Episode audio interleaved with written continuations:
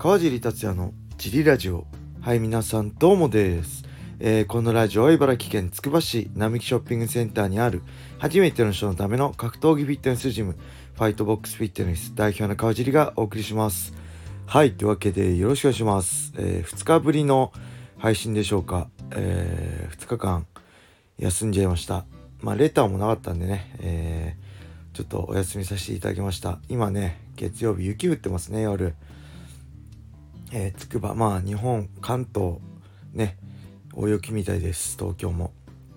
はい。でまあ今日もジムは一応今のところやる予定ではあります。まあ様子見てね変更するあの臨時休業する場合は、えー、ジムの LINE でとか SNS 等でねお知らせします。えー、まあ僕はねスタッドレスタイヤ履いてるんで多分大丈夫だと思うんですけどあのスタノーマルタイヤの人がねジム行こうとしてまあ、事故に遭っちゃったら心配なんでその辺もいろいろ考慮しながら、まあ、最悪ね、あの事故にをするのはもうぶっちゃけ自業自得だと思うんですけどその事故によってね誰かの大切な人を傷つけたり、えー、大怪我させたりするのはやっぱり僕としてもあのいい気持ちのいいことではないので、えー、まあ、その辺判断してね今日のジムのことはお知らせし何か変更がある時はお知らせしたいと思います。何もお知らせがない時は通常通りやります。はい、そんな感じで、えー、レター行きましょう。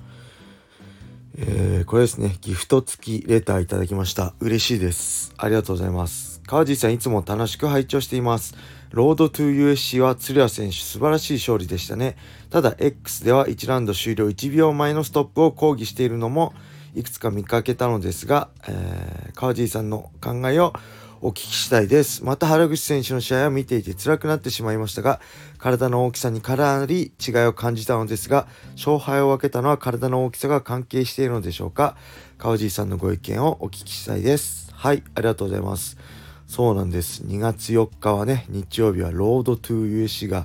ありました。えー、僕はね、UNEXT で見てたんですけど、最初なんか実況、アメリカの海外実況と声が混ざっちゃっててしかも声がちっちゃくて全然聞こえなかったんですけど俺だけかなと思った結構 TwitterX 見たらみんなそうだったんでちょっとね途中から普通に見える聞こえるようになったんですけどまあ今日とにかくいいですね。やっぱりこの僕自身もそうだったんですけど USC に、まあ、行って、まあ、海外で戦って何を一番考えるかっていうと自分は日本人なんだなっていうことをねあのそれまでドリームで戦ってた時は全く感じなかった感情でしたね。ナショナリズムっていうんですか？僕は日本を代表して戦ってるんだっていう気持ちがすごく大きくなったし、まあ、日本のみんな日本の格闘技ファンのみんなが、えー、僕を応援してくれるんだっていう気持ちがすごく多くなりましたね。まあそう言ってもね今と全然違うからねえー、ちょっとね過去に遡って僕の多分 USC デビュー戦はニコ生とかで有料配信してたんですよね。だから見た人あのー、少数だったしなんかねいろいろ遡ってみたんですよ。えー、っとねちょっと待ってください。今ねスクショ撮ったんでね見ますね。えー、と待ってくださいね。あ、これですね。えっ、ー、とね、2015年12月30日。えー、これあれですね。雷神開幕戦の翌日の午前10時半ですね。に、えっ、ー、とね、誰かファンの方の、えー、リプライを引用リツイートしてるんですよ。川尻さんは雷神に出たいですか？それとも USC でトップを取りたいですか？変な質問すいませんっていうのに対して僕は引用リツイートで逆に皆さんに聞きたい。USC で戦う川尻達也が見たいですか？雷神で戦う川尻達也が見たいですか？っていうつぶやきをしたんですよね。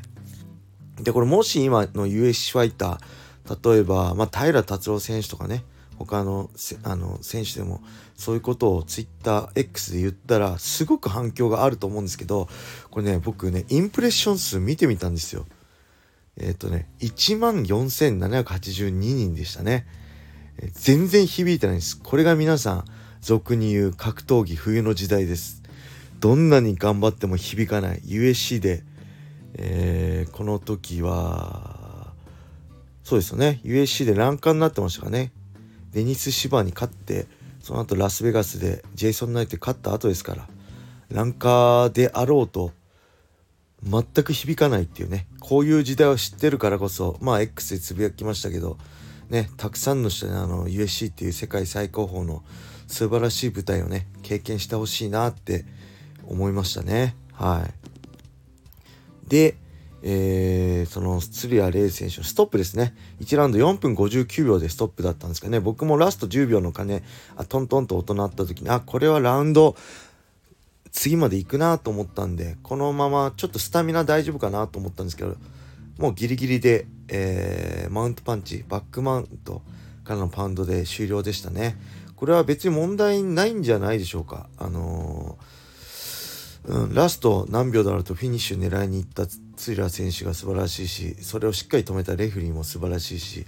僕はま基本的にレフェリーに遅いストップあっても速いストップはないと思ってるので命をね守るものですからこの前もねちょっとボクシングであの残念なじあのことがありましたけど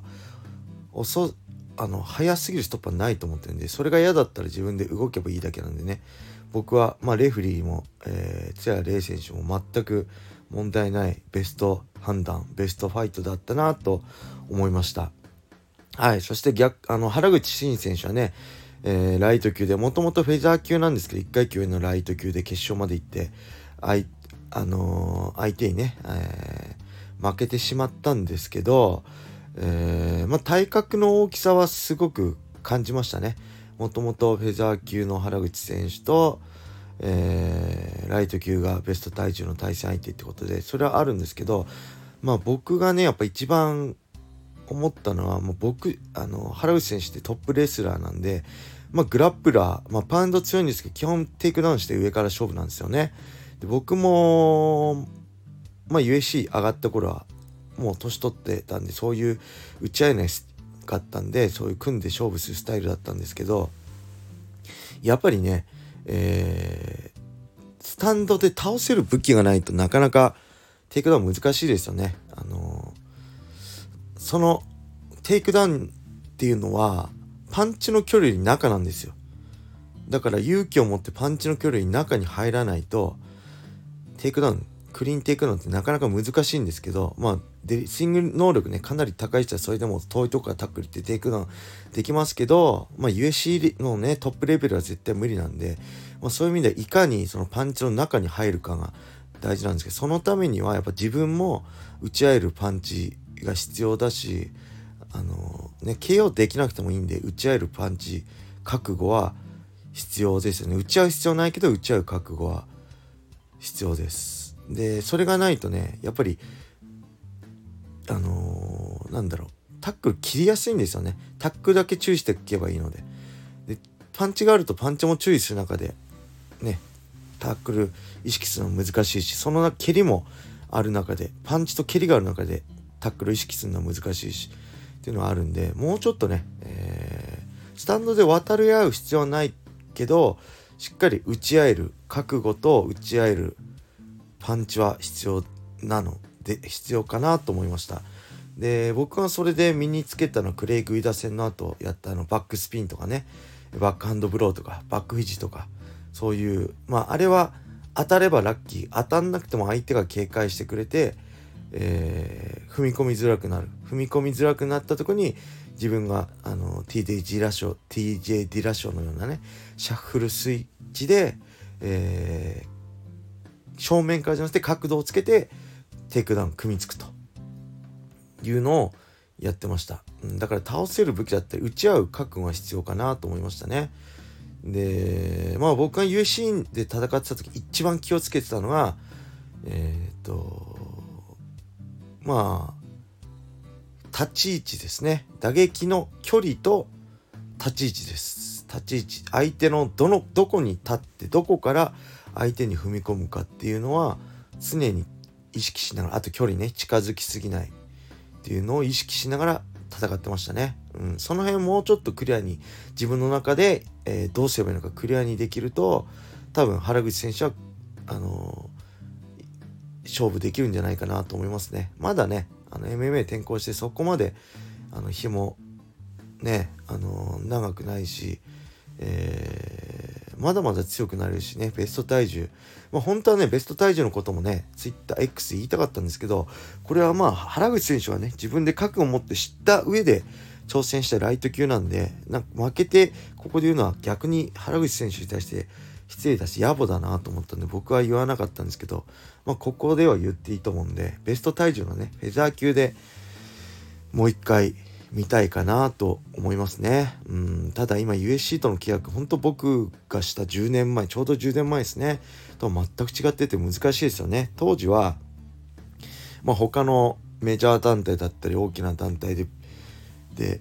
のトップだったりすれば、あの直接契約できましたけど、今なかなか難しいですよね。今は直接契約っていうよりも、まあ、ロードトゥ USC のようなトーナメントだったり、ダナ・ホワイトコンテンターズシリーズでえ結果を出して契約じゃないと契約できないと。で今そうやって直接契約できるのは今度出るねマイケル・ベノム・ページとか、えー、まあ最近のマイケル・チャンドラーとかね本当にベラトールのトップファイターとかそういう、えー、イリ・プロハウスかとかねマネル・ケープとかライジンのチャンピオンとかそういうレベルじゃないと難しいので、まあ、本当大変だなと思うし、まあ、だからこそね、あのー、そこであの覚悟を決めて戦うっていうのはかっこいいし美しいなと思いました。はい。2人とも本当にお疲れ様でした。素晴らしい戦いを。ありがとうございました。はい。それではこれで終わりにしたいと思います。レターも引き続き募集しております。それでは皆様良い一日を。またね